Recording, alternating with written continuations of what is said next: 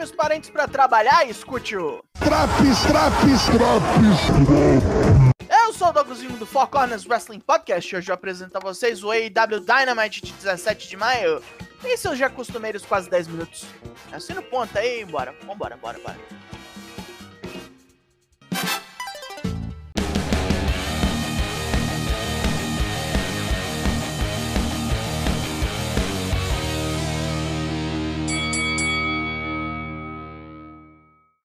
Abrimos o programa em Austin, Texas, com Wardlow, o campeão TNT, que chama Christian Cage na chincha.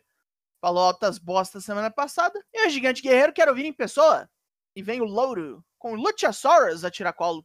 Os dois batem boca e a porrada come, com Wardlow segurando os dois por um tempo.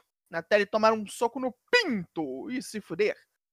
Aí Luchasaurus pega uma escada e Wardlow toma em sequência um chokeslam e um kill switch em cima da Ditakuja. Christian ergue o cinto TNT em triunfo.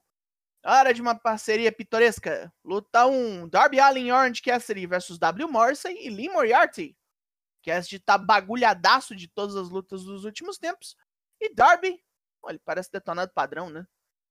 Big Bill tá com os dois pra tudo que é lado e fica todo metido num vertical suplex demoradão, que Cassidy aproveita até para fazer tag. Mesmo quebrados, os dois pegam Bill com Cold Red e quando Moriarty vem ver de qual é, um beach break e um coffin drop.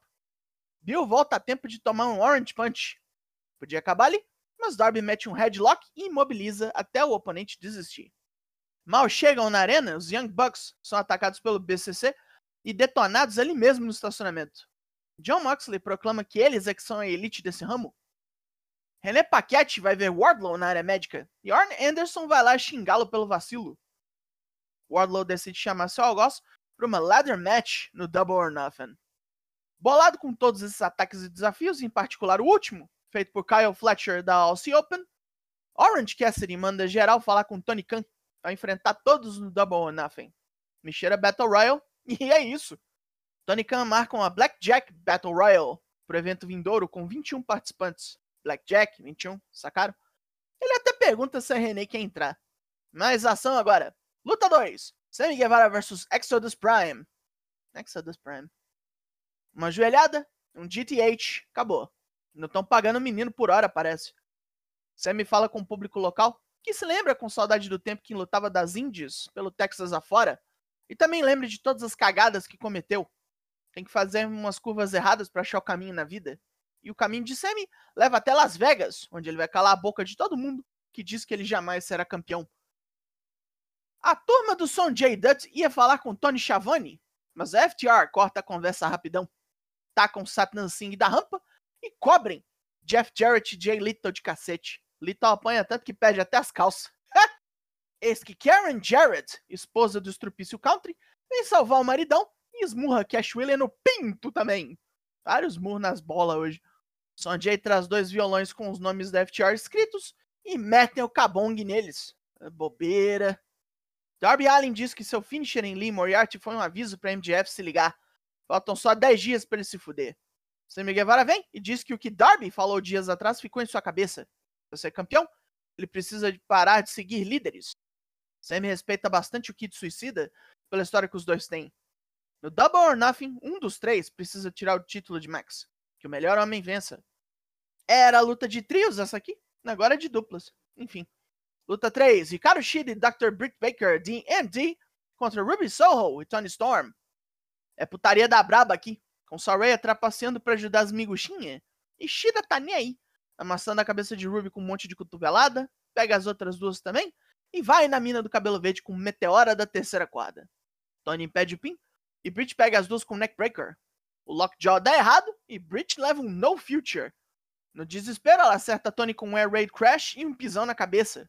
Saray interrompe mais uma vez enquanto Tony pega um spray e pinta a cara da dentista sem o juiz ver. O Storm Zero termina sua crocodilagem. É hora do tal anúncio bombástico de Tony Khan, que é o AEW Saturday Night Collision. Seria melhor se não tivesse sido anunciado durante o dia, né? Tony fala da turnê do Canadá, que terá o Forbidden Door no meio. Semana que vem, saberemos onde será o primeiro Collision. Agora é hora daquela luta do Jericho. Luta 4. Roderick Strong versus Chris Jericho. False Count Anywhere. A luta aqui é como imaginávamos. Porrada no ringue fora dele. Os dois brigam nas escadarias, na área de vendas, na praça da alimentação e termina no estacionamento, onde Strong parece derrotado até Adam Cole aparecer. Fora da arena é de boa. A ordem judicial só falava de lá dentro. No gramado, Jericho leva um boom na orelha e Strong mata o roqueiro arrombado com uma joelhada na cara. Olha o Jericho levando truque. e é sem intervalo. Luta 5, Jungle Boy Jack Perry versus Rush. Rush não perde tempo e enfia Jack nas barricadas com um monte de porrada. O menino do mato já tá com a testa aberta e mal consegue reagir com o Lariat. Faz efeito quando voa com uma Hurricanrana da terceira corda. Rush escapa do Snare Trap e continua batendo. Mete um belly to belly suplex que quase mata Jack de verdade. Jogada no corner para tomar chute pisada, Jack se aproveita do oponente gritando com o juiz para meter um roll-up brabo de sem vergonha. Derrotado, Rush chama Preston Vance para cobrir Jack de paulada e ele é salvo por Darby Allin e Sammy Guevara. Os três se encaram depois do jeito mais esquisito possível. MJF assiste essa cena dos bastidores e, quando perguntado por René Paquette sobre a luta dos quatro pilares, estapei o microfone dela para longe. Aos berros, Tony Storm exige que Jamie Hater a enfrente no Double or Nothing e bote o cinturão das mulheres no prego. Agora a nossa última luta da noite. Luta 6: Ricky Starks vs Jay White. O absoluto vai bem contra o Zé Canivete de começo. Pega o cara com um tornado DDT das cordas, mas toma um porradão nas costelas e um Uranagi piora as coisas. Meio ferrado, Rick pega Jay no vacilo e encaixa o Michinoku Driver. Just puxa seu pé e no último segundo ele reverte o Blade Runner num roll-up. Jay quase apaga com o Spear, mas Rick não consegue pinar, pois na hora do Rochambeau, Jay prega o dedo no olho dele. No Amém, Just pega uma cadeira.